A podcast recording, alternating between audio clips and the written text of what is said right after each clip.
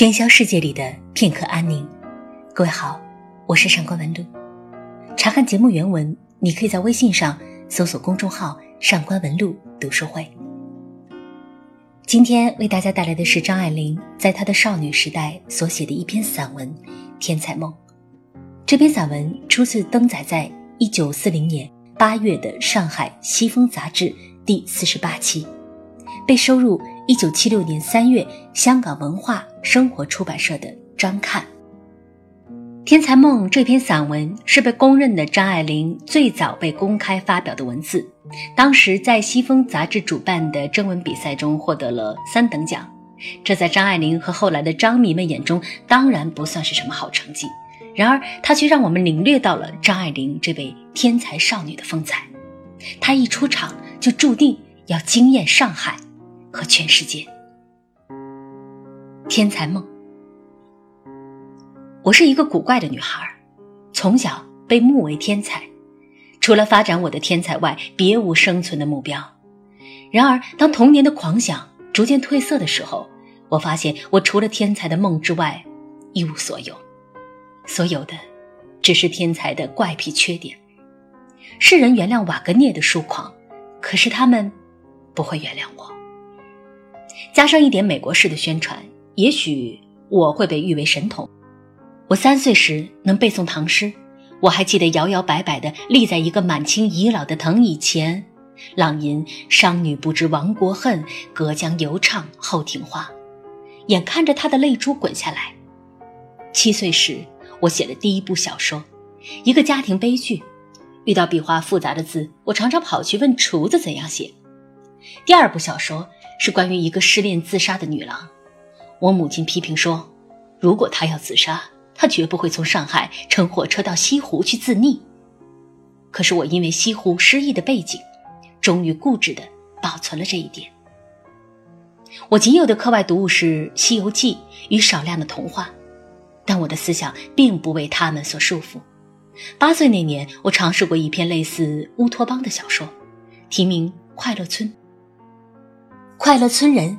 是一好战的高原民族，因克服苗人有功，蒙中国皇帝特许免征税赋，并与自治权，所以快乐村是一个与外界隔绝的大家庭，自耕自织，保存着部落时代的活泼文化。我特地的将半达练习簿缝在一起，预期一本洋洋大作。然而不久，我就对这伟大的题材失去了兴趣。现在我仍旧保存着。我所绘的插画多帧，介绍这种理想社会的服务、建筑、室内装饰，包括图书馆、演舞厅、巧克力店、屋顶花园、公共餐室是荷花池里一座凉亭。我不记得那里有没有电影院与社会主义。虽然缺少这两样文明产物，他们似乎也过得很好。九岁时，我踌躇着，不知道应当选择音乐或美术。做我终身的事业。看了一张描写穷困的画家的影片后，我哭了一场，决定做一个钢琴家，在富丽堂皇的音乐厅里演奏。对于色彩、音符、字眼，我极为敏感。当我弹奏钢琴时，我想象那八个音符有不同的个性，穿戴了鲜艳的衣帽，携手舞蹈。我学习文章，爱用色彩浓厚。音韵铿锵的字眼，如朱辉、黄昏、晚妙、splendor、melancholy，因此常犯了堆砌的毛病。直到现在，我仍然爱着《聊斋志异》与俗气的巴黎时装报告，便是为了这种有吸引力的字眼。在学校里，我得到自由发展，我的自信心日益坚强。直到我十六岁时，我母亲从法国回来，将她亏阁多年的女儿研究了一下。我懊悔从前小心看护你的伤寒症，她告诉我，我宁愿看你死，不愿看你活着，使你自己处处受痛苦。我发现我不会削苹果，经过艰苦的努力，我才学会补袜子。我怕上理发店，怕见客，怕给裁缝试衣裳。许多人尝试教我织绒线，可是没有一个成功。在一间房里住了两年，问我电铃在哪儿，我还茫然。我天天乘黄包车上医院去打针，接连三个月，仍然不认识那条路。总而言之，在现实的社会里，我等于一个废物。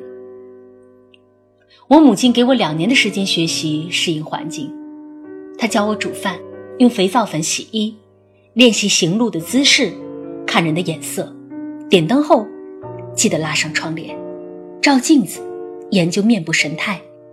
如果没有幽默天才，千万别说笑话。在待人接物的常识方面，我显露惊人的愚笨。我的两年计划是一个失败的实验，除了使我的思想失去均衡外，我母亲的沉痛警告没有给我任何的影响。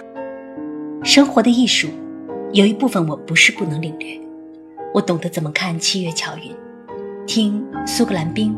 吹 bagpipe，享受微风中的藤椅，吃盐水花生，欣赏雨夜的霓虹灯，从双层公共汽车上伸出手摘树巅的树叶，在没有人与人交接的场合，我充满了生命的欢悦。